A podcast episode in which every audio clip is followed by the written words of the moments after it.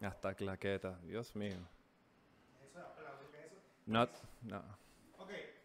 No hay que Manuel Ángel y que, que dándole aplauso para que este carajo sufra.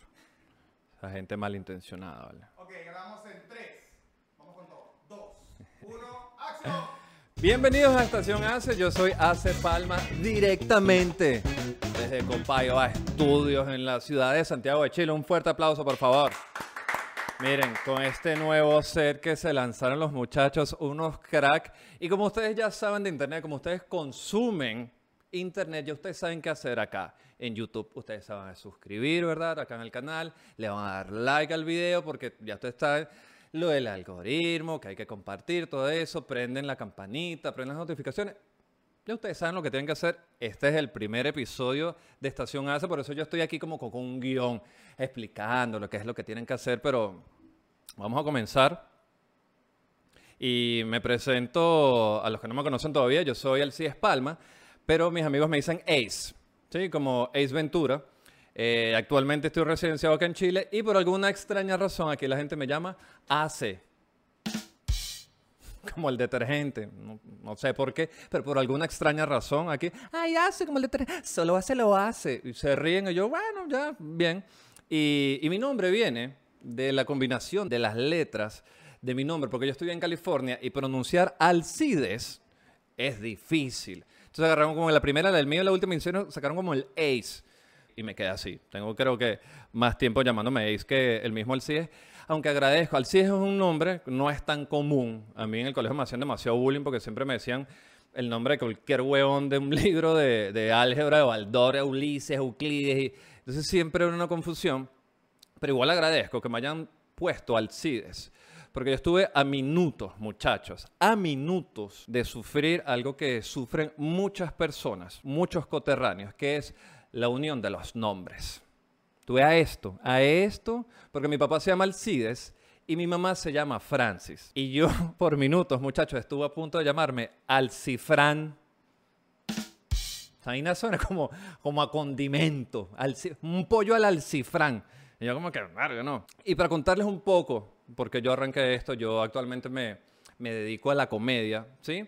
Y, y, todo esto comenzó porque yo estudié algo que yo no quería estudiar. Yo, aquí donde me ven, soy ingeniero civil, ya pueden ver lo bien que me fue que estoy haciendo un podcast, pero estudié algo que no, en realidad no quería estudiar. Después empecé a trabajar en cosas que no quería trabajar, pero eso me sirvió para yo darme cuenta de que de verdad por ahí no era, que eso no era lo que yo quería hacer con mi vida. Y yo siempre estuve claro desde pequeño que yo quería hacer comedia, porque yo me escribí viendo que sí, Radio Rochela, muchacho. Y yo, cuando tuve la oportunidad de conocer al gran Emilio Lovera, la primera vez que pude hablar con él, yo le agradecí personalmente de que gracias a él yo estoy en este mundo. Yo empecé eso porque yo, yo soy el principio de los 80, muchachos, y yo veía a Emilio Lovera que si en la escuelita, ¿no? que era un sketch de Rochela, que él se vestía como un malandro, con unos lentes y un casco y un triciclo, era un, poco eh, desadaptado en un salón creo que era Marta Piñango, si no mal recuerdo, a mí me pueden ayudar los de mi edad, que era la profesora, y el carajo decía como, no, respeta a los caballeros. Entonces yo decía, coño, qué sabroso lo que está haciendo este pana, qué manguango. Este carajo se viste y se pone a joder. Y yo decía, eso es lo que yo quiero hacer en mi vida. Yo lo que quiero es joder, yo lo que quiero es contar chistes. Y me crié viendo mucho películas eh, parodias, mucho Mel Brooks, mucho National Lampoon, vi mucho The Naked Gun, eh, Airplane, Top Secret, que son dónde está el piloto, dónde está el policía, dónde está el bombero y toda esa vaina. Me crié viendo todo ese contenido de comedia y yo decía, imagínate, mi papá, muchachos, llegaba con cassette. Hay un, hay un humorista eh, cubano que se llama Álvaro Guedes, le voy a dejar aquí en el link de la descripción Mira cómo parezco ya un youtuber y que en el link de la descripción le voy a dejar un chiste de, los fenicios, que es un chiste clásico de él. Y mi papá me ponía todas esas vainas. me ponía a ver Radio Rochela, veíamos que si bienvenidos, me, ah, me ponía yo a escuchar chistes y después cuando le dije a mi papá que quería ser comediante, que, ¿y por qué? Y yo, nada, nada, después todo el inception que me hiciste de pequeño, porque ¿qué pasa? Cuando yo le dije a mi papá que yo quería ser comediante, fue como un, un shock para él, porque en mi generación, muchachos, a mí me criaron con un mindset de que tienes que estudiar algo que te dé dinero para que estés tranquilo. Entonces estudia una vaina que te dé plata. Estudia que, no sé, que si medicina o estudias leyes o estudias una vaina. Y yo me puse a estudiar ingeniería que yo no entendía. Yo lo digo, muchachos, lo, pueden ver en mi perfil, el, el chiste de la ingeniería, arroba me dicen hace, ahí lo tienen para que me sigan. Donde yo digo que yo era tapado, que a mí eso, de verdad, me, me costaba la ingeniería. Yo no entendía toda esa vaina. Y, y cuando yo empecé a hacer todo esto, me decían, estudia. Estudia para que tengas una carrera, para que tengas una profesión, para que luego te consigas a una muchacha de su casa, para que después se casen, para que después tengan una pareja de niños, y después tienen un perro, y después tienen una casa, y después tienen un retrato así como de primera comunión, así en la entrada de la vaina. Y está perfecto, está perfecto para la gente que nació eso, pero yo nací para hacer arte. Yo sabía siempre en mi cabeza que yo decía, yo tengo que hacer una vaina que, que sea con arte, lo mío es arte, yo tengo que hacer una vaina con comedia, con, con, con música, fotografía. Y yo estudié, muchachos, prácticamente que sí, ocho años. Esto no es una queja de lo que hice, igual esto me ayudó como que a resolver, porque yo en ingeniería, yo decía, ¿cómo coño salgo yo de esta carrera? ¿Cómo salgo yo de la universidad? Y, y me di cuenta que por ahí no era. ¿Y por qué yo les estoy contando todo esto? ¿Verdad? Porque yo empecé a buscar trabajos de cosas que están relacionadas con la carrera de algo que yo no quería hacer y entonces yo estaba como que un círculo vicioso. Yo no estaba contento con lo que yo estaba haciendo. En el año 2014, me acuerdo, en el en diciembre del 2014 yo tuve lo que yo llamé como una epifanía. Yo estaba casi pegado viendo unos árboles, no estaba fumado en ese momento, pero estaba como que pegado viendo así como que... Y yo escucho una voz, muchacho, que, pero clarita, así como que tienes que ser comediante. Y yo, mierda, volteé porque yo pensé que había alguien, yo estaba solo. Y después con el tiempo yo me di cuenta que, que era yo mismo, era mi cabeza que estaba gritando, que era como que no te engañes. Porque en ese momento yo trabajaba en una empresa con un traje, tenía que hacer un horario, tenía un poco de jefes, estaba haciendo algo que no quería hacer. Y yo en el año 2015 hice un taller con el gran Rubén Morales, sensei, que le mando un fuerte abrazo. Y yo en ese momento me da risa, porque yo tenía como una doble personalidad. Yo, yo, yo era como Batman. Porque yo agarraba y entonces en la mañana estaba así como un traje que no, bueno, sí, los números hablan por eso y bueno. Y en la noche estaba ahí que, mira, fui para un motel anoche y vaina, tienes pinta de prepago. Esos son los chistes que yo podía contar en el 2015. Hoy, obviamente, no se pueden hacer esos tipos de chistes. Yo salí de Venezuela eh, eh, personalmente por el tema de la inseguridad. Llegué a Chile, empecé a trabajar como cualquier migrante en los primeros empleos que uno va con- consiguiendo. Y en paralelo estaba haciendo la comedia porque siempre sabía, al principio no tenía las bolas, no, no me sentía capaz de vivir de la comedia. Pero llegó el año 2019 y voy por un programa en la televisión que se llama La Wincha, lo pueden buscar en YouTube también, eh, del canal TVN.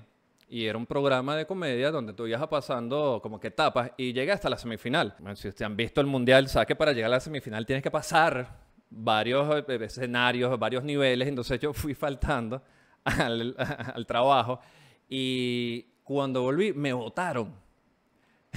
y yo ese día, yo, claro, me votaron por, por, por haber faltado tanto, es normal. Pero yo me acuerdo que ese día que yo fui de nuevo, yo me paré, pero con una rechera, porque yo decía, coño, estoy haciendo algo que no quiero hacer. Yo no quiero trabajar acá, no me gusta ir a una oficina, no me gusta estar con una gente que no está entendiendo lo que le estoy tratando de decir. Sentía que estaba perdiendo mi tiempo y cuando me votan ese día, al día siguiente, después del, del programa, me acuerdo, 15 de enero del 2019, mi jefe, mi ex jefe, me pasa como la carta que, mira, te vas. Y yo no pude disimular, muchacho. Me acuerdo que yo agarré la carta y cuando vi, me sonreí, después como que marico, disimula. Yo que, ah, ah, sí, bueno, no, en- en- entiendo, eh, todo, todo por la empresa. Y ahí fue donde yo dije, voy a ponerme las bolas y voy a hacer comedia. No sé cómo, pero lo voy a hacer. Y yo dije, me lo propuse, yo voy a pagar mi arriendo a punta de chistes y voy a comer a punta de chistes. Y empecé, y el, todo el 2019, eso fue una locura de cómo trabajé yo echándole bolas a la comedia. Yo hablaba conmigo mismo y decía, yo tengo que hacer comedia. Yo cuando decía, ¿qué puedo hacer yo en la vida? Y no veía otra cosa, no me llegaban más vainas al cerebro que no fuese hacer comedia. Y yo dije, claro, ¿qué tengo que hacer? Buscar hacer comedia. ¿Cómo lo hice? Echándole bola. ¿Fue fácil? No. ¿Difícil? Mm, tampoco. es un tema de tiempo, de constancia, muchachos. Si, si de verdad ustedes quieren hacer lo que tienen que hacer, lo que quieren hacer, uno tiene que tener constancia. Entonces, bueno, voy a ponerme a trabajar y, y bueno, dejar de procrastinar porque yo, soy, yo soy bueno para eso. Entonces, ¿a qué voy con todo este cuento, muchachos? ¿Y por qué este Monday Motivation del día de hoy? Porque mm, le- les quiero dejar dos moralejas que he aprendido sobre este tema. El primero es que no siempre lo que te va a dar dinero es lo que te va a hacer feliz. ¿Sí? Yo me hice una pregunta, que se las comparto para que ustedes también se la hagan, es, ¿qué harías tú si el dinero no existiese o si el dinero no importase? En verdad, en realidad, ¿qué estarías haciendo tú cuando tú te haces esa pregunta? Y algo muy importante, muchachos, no se engañen.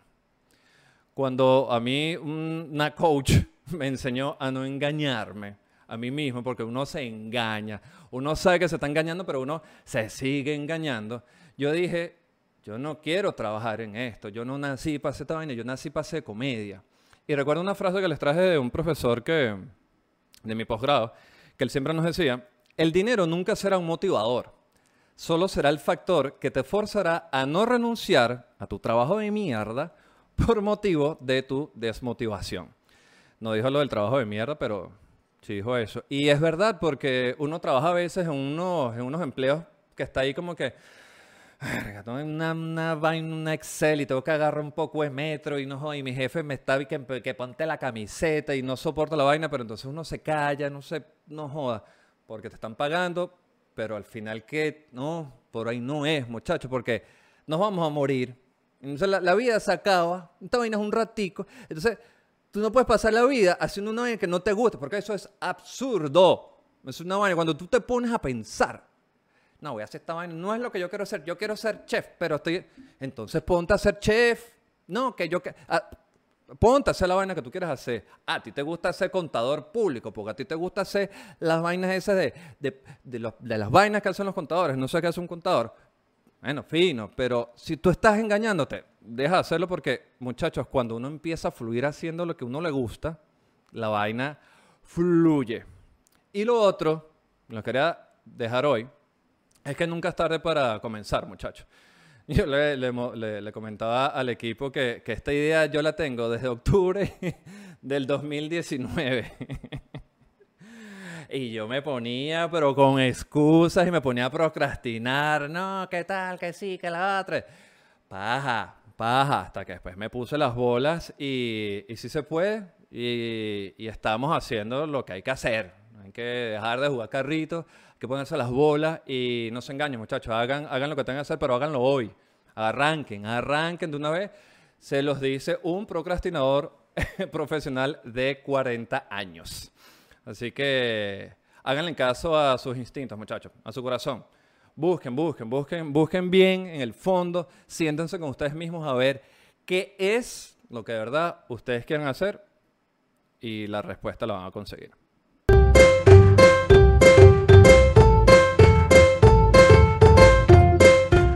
Mira, mi primer podcast solo, ¿ah? No, vale, un aplauso, por favor, mira. Se logró. Se logró, muchachos. Nunca es tarde cuando la dicha es buena. Pero bueno, yo les voy a confesar que, que sí procrastiné. Y yo me busqué. De hecho, de hecho este, este episodio estuvo a punto de ser procrastinado porque yo me fui pa- me fui para un concierto. Terminé de escribir este guion a las 4 de la mañana. Primera vez que escribo un guion para mí mismo. Es como raro. Porque le he escrito guiones a otros colegas, pero es como que, este es mi primer podcast, pero es que es lo que les estoy diciendo. Coño, ¿para cuándo?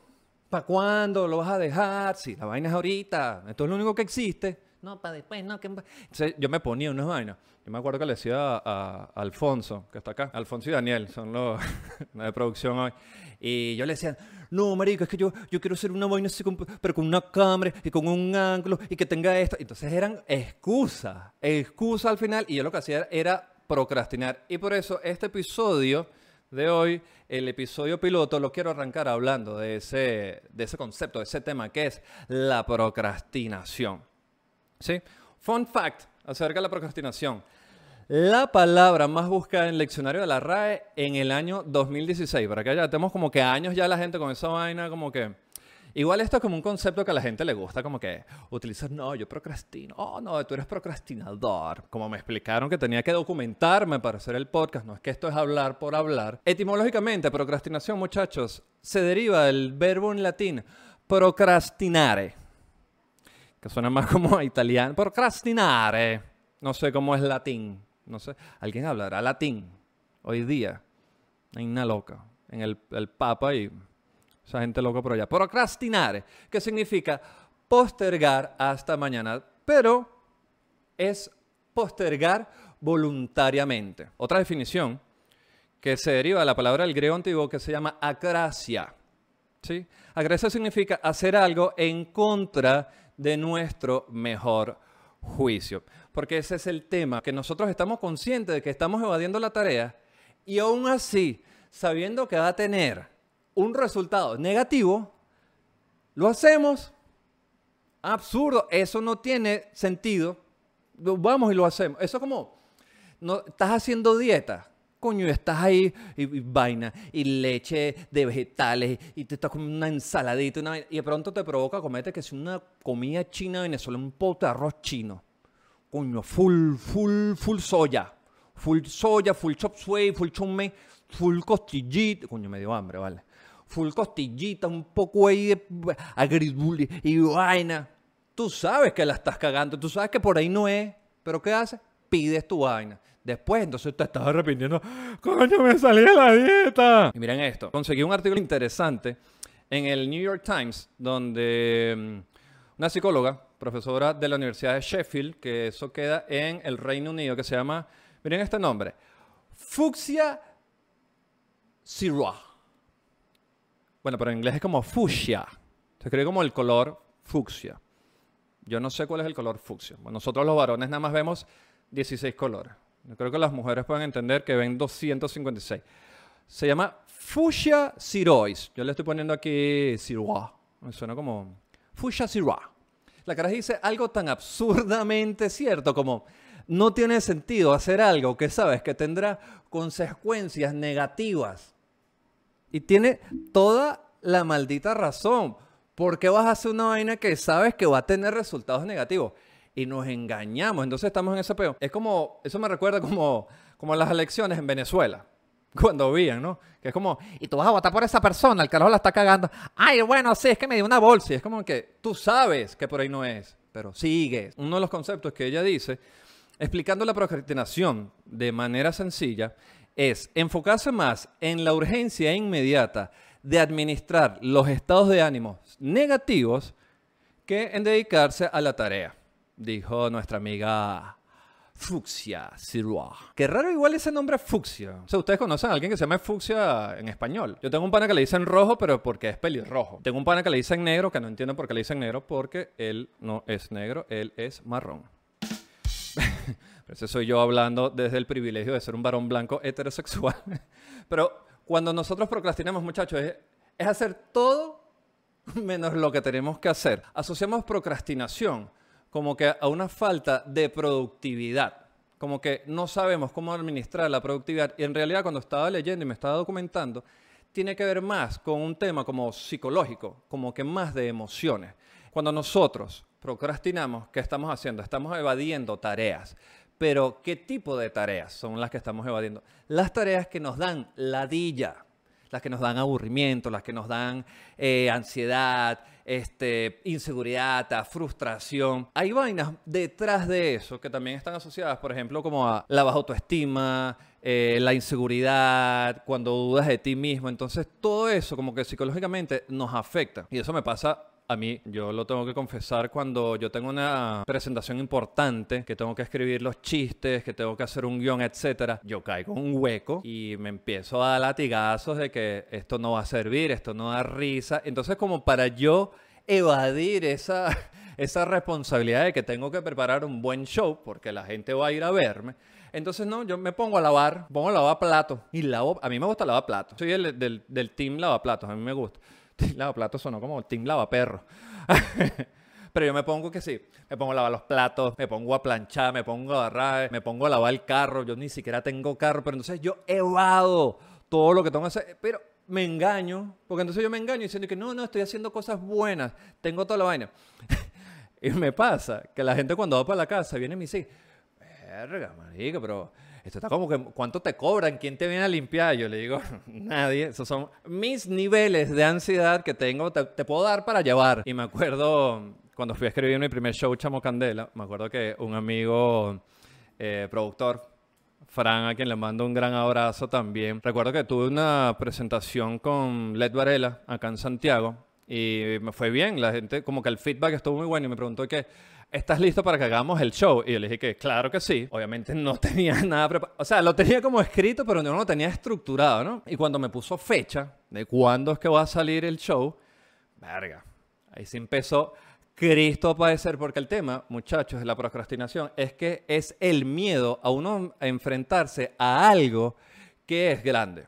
Porque, ¿qué pasa? Estaba leyendo que el cerebro humano, a pesar de millones de años de evolución, el carajo no está preparado para tareas grandes. O sea, el, cerebro humano no está preparado para ver the whole picture. Y por eso los carajos te recomiendan que tú siempre dividas las tareas grandes en pequeñas tareas. Eso a mí, muchachos, se los recomiendo. A mí me ha servido personalmente yo que he entrado en este tema como de dejar de, de, procrastinar. Y yo recuerdo cuando trabajaba con, con, la empresa y los proyectos, ustedes ven como que todas las etapas de los proyectos y están como la famosa esta carta Gantt, ¿no? Que es como que cuánto va a durar el proyecto. Entonces tú tienes idea de cuánto va a durar el proyecto, cuánto va a costar. Eso es algo que no aplica para el metro de eh, Guarenas Guatire. Eso no está, yo creo que está igual. Yo hace 20 años, muchachos, fui por una clase y nos llevaron a ver el metro de Guarenas Guatire. Y que miren, muchachos, así se empieza a hacer una columna para que pase un metro. Eso fue hace 20 años.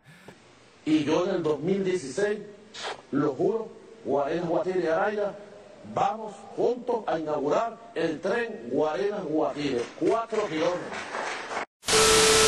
Entonces cuando tú divides una tarea grande en varios pasos, la vaina se hace menos agobiante. Y cuando vas llenando cada paso, tú agarras y dices, es como una recompensa. Porque tú dices, como, coño, mira, terminé esta, ah, mira, pasé la otra. Y además que cuando divides la tarea es como tienes más energía. Arranca como con lo más fastidioso al principio, que yo sé que da ladilla, pero si sales de eso una vez, te olvidas. Entonces después te das dando cuenta que es como cuando divides eso, te cansas menos. Cuando uno procrastina, muchacho, uno le está dejando ese verguero de actividades al yo del futuro. Porque uno piensa que dice, no, yo voy a evadir esto, yo no voy a hacer nada ahorita, no va a venir nadie a cocinarte, Juan Luis. Tú esas tareas te los estás dejando a tu yo del futuro, que después va a estar con una rechera viendo para atrás. Coño, pues esto sí es marico, de verdad. Mejor tú este... Pe yo lo único que le agradezco a mi yo del pasado es cuando me deja que es un porrito por ahí escondido así en la casa y después cuando no tengo me lo consigo y le digo, coño, gracias. Me pueden seguir, arroba, me dicen hace, todo pegado.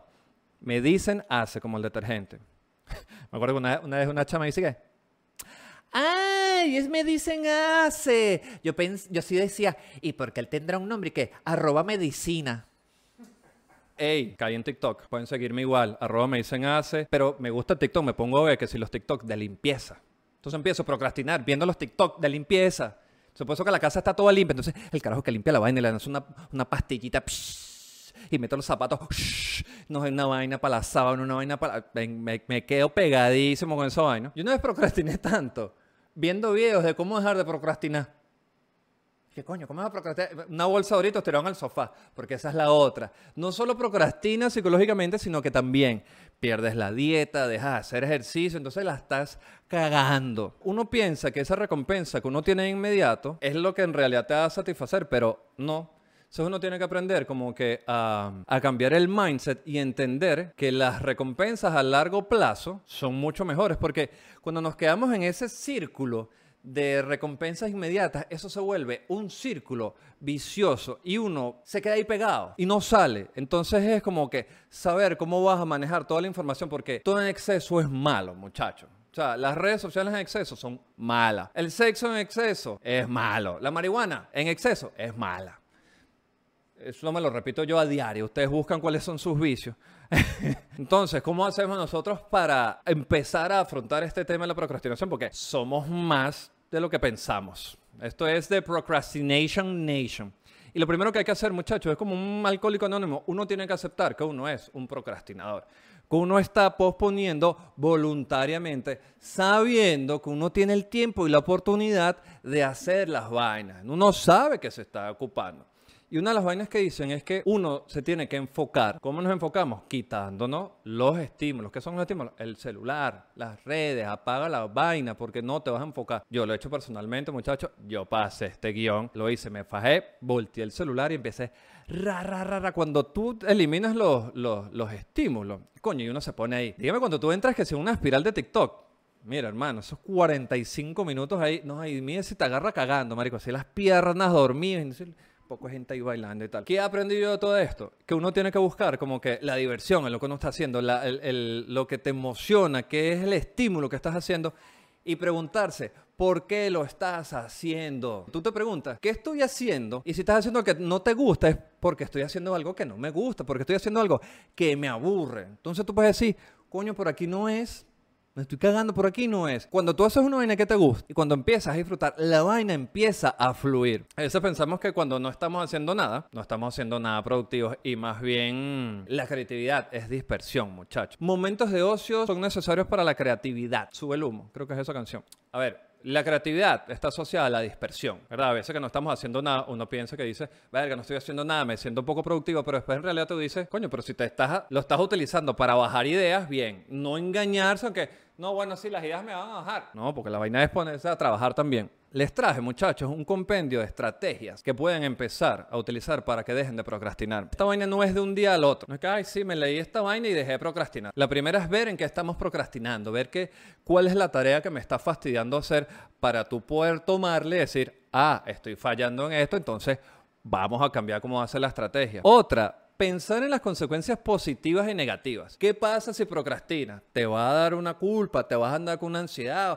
vas a andar fumando como un loco porque no sabes, o tú dices, coño, vale la pena esto. La otra es pensar en las excusas para justificar la procrastinación, es identificar cuando tu cerebro te diga, no, bueno, es que si yo creo que si lo hacemos después, no, haz la vaina, así como este podcast, este podcast salió en, en un día. Vamos a, grabamos mañana, eh, a- anoche, ayer en la mañana me dijeron, escribe el guion. Me fui para un concierto. Ah, Bueno, pero aquí estamos. de vaina, de vaina procrastinamos. Otra, crear estrategias para escapar de la actividad que no quieres hacer. Pensar en una recompensa para que la actividad no sea ladilla, que no sea fastidiosa. Y tú dices, coño, si yo logro esto, me voy a sentir bien. La otra, la que les dije hace rato, que es como no distraerse y enfocarse, que es como quitar todos esos sobreestímulos que tenemos alrededor. Y la última, solo empieza.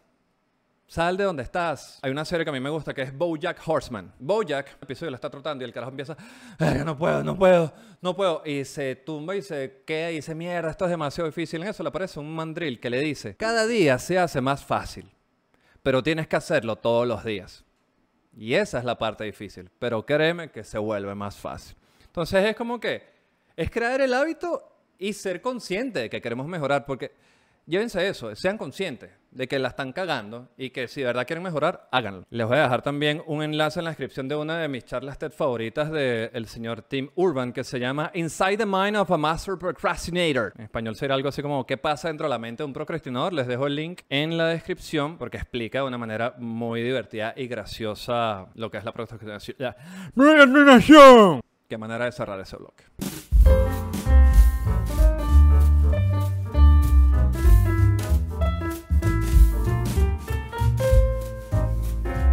Bueno, y si tú ya me conoces, sabes que a mí me encanta estar preguntando cualquier mariquera en mi cuenta de Instagram, arroba me dicen hace, ahí lo tienen para que me sigan, ¿verdad? Y síganme para que sean parte de la comunidad, para que sean parte de las votaciones. Yo dije, ¿qué hago yo con todas estas encuestas? Porque la gente, coño, a mí me gustan las encuestas. Yo dije, coño, vamos a meterlas en el podcast. Y una de las últimas que hice fue, ¿qué plataforma utilizas más para escuchar música? Las opciones eran Spotify, Apple Music, YouTube Music y YouTube normal. Las demás no cabían. Apple Music recibió 7% nada más. Yo no utilizo Apple Music. A mí Apple Music me parece fastidioso. Porque está como que instalado. Es como que los carajos te lo ponen ahí como a juro. Como cuando tu, tu mamá viene y te dice que cómete ese, hígado. Dices, coño, pero no, no quiero comer hígado. Y dice, bueno, eso es lo que hay. No te paras no te lo comas todo. Y tú dices, coño. Entonces salían con la típica que en África los niños están pasando hambre. Verga, y uno con esa culpa, no, les digo, uno tiene la culpa instalada, muchachos. Hay que, hay que liberarse de esa vaina. Entonces yo decía, coño, pero si están pasando hambre en África, coño, pero mándales el hígado a los carajos, se lo mandas por impostel. Mm, Me fui mucho con esa, esa referencia a impostel.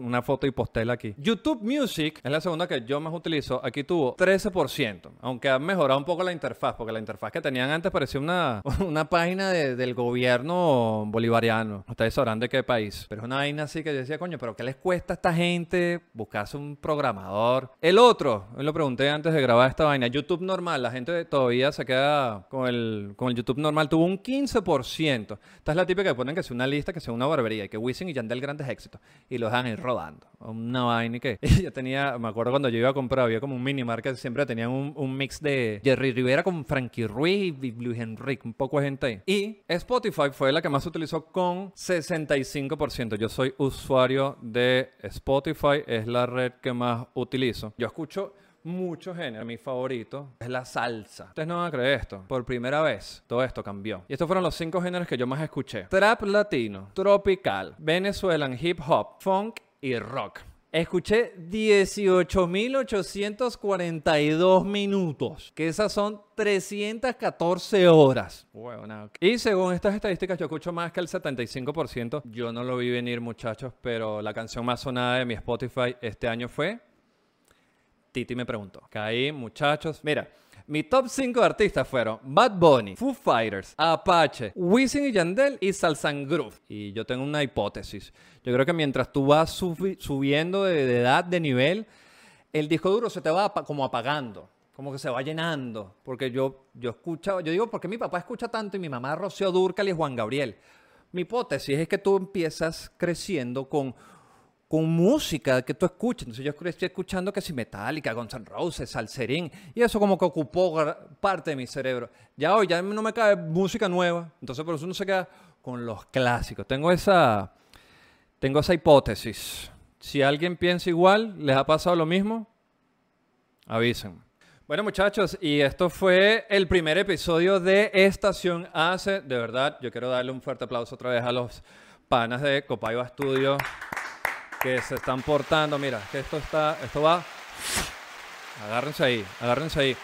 Ya saben, suscríbanse, que es muy importante, ya que estoy comenzando con esto. Ayúdenme ahí compartiendo con sus panas. Si conoces gente que está procrastinando, este, si, si conoces gente que está haciendo un trabajo de mierda, que no quiere trabajar, mándale para que vean el Monday Motivation. Sígueme en todas mis redes, regístrate en medicenase.com para que estés pendiente de todos los shows de stand-up comedy que voy a estar haciendo aquí en la ciudad de Santiago de Chile por los momentos. Ahí se van enterando y eso, nos vemos.